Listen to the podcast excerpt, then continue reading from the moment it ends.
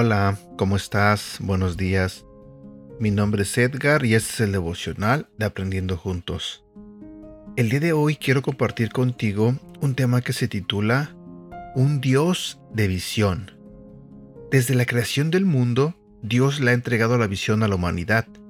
En Génesis capítulo 3, cuando Adán y Eva desobedecen, inmediatamente después de su error, Dios trae una visión de salvación para la humanidad empieza a hablarle a la serpiente y a declarar la visión de que Jesús vendría a enmendar el error, el pecado que ellos acababan de cometer. Esto continúa a lo largo del Antiguo Testamento, en el que Dios, lleno de gracia, no se cansa de traer la visión fresca al pueblo de Israel, a pesar de su desobediencia. El plan de Dios se iba a cumplir a pesar de sus errores. Jesús vendría.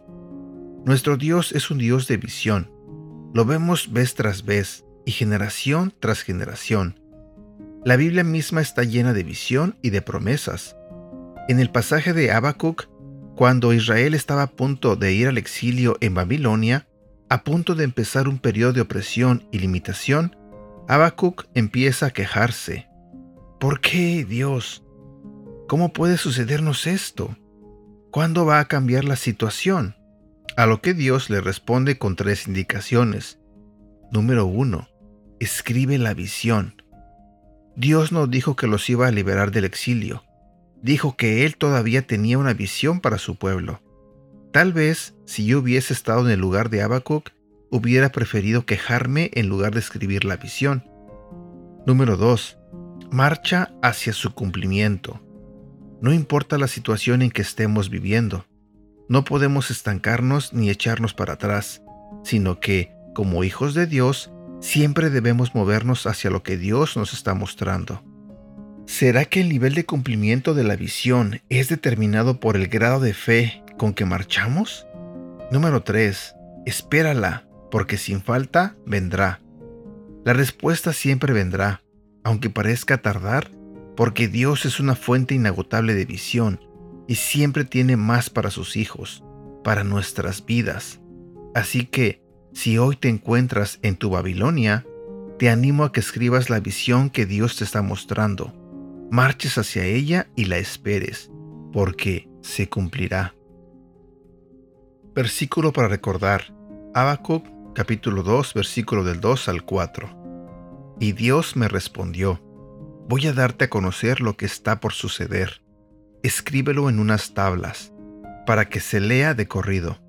Tardará un poco en cumplirse, pero tú no te desesperes. Aún no ha llegado la hora de que todo esto se cumpla, pero puedo asegurarte que se cumplirá sin falta. Esos babilonios son muy orgullosos, pero ustedes, que son humildes, vivirán porque confían en mí. También compartiré contigo este otro versículo que se encuentra en el libro de Génesis capítulo 3 versículo del 13 al 15, donde se nos narra la consecuencia de por qué Adán y Eva comieron del fruto prohibido. Dios se dirigió entonces a la mujer y le dijo, ¿Qué es lo que has hecho? Y la mujer le respondió, La serpiente me tendió una trampa, por eso comí del fruto. Entonces Dios le dijo a la serpiente, por esto que has hecho, maldita seas, más que todo animal doméstico, más que todo animal salvaje. Mientras tengas vida, te arrastrarás sobre tu vientre y comerás el polvo de la tierra. Haré que tú y la mujer sean enemigas. Pondré enemistad entre sus descendientes y los tuyos. Un hijo suyo te aplastará la cabeza y tú le morderás el talón.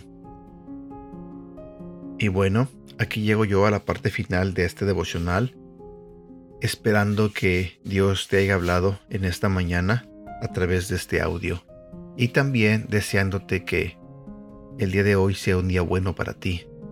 Es viernes, así que le pido a Dios que esté contigo en este día, que te ayude a enfrentar cualquier situación difícil que se te presente. Y bueno, Cuídate mucho, ¿ok? Que Dios te bendiga.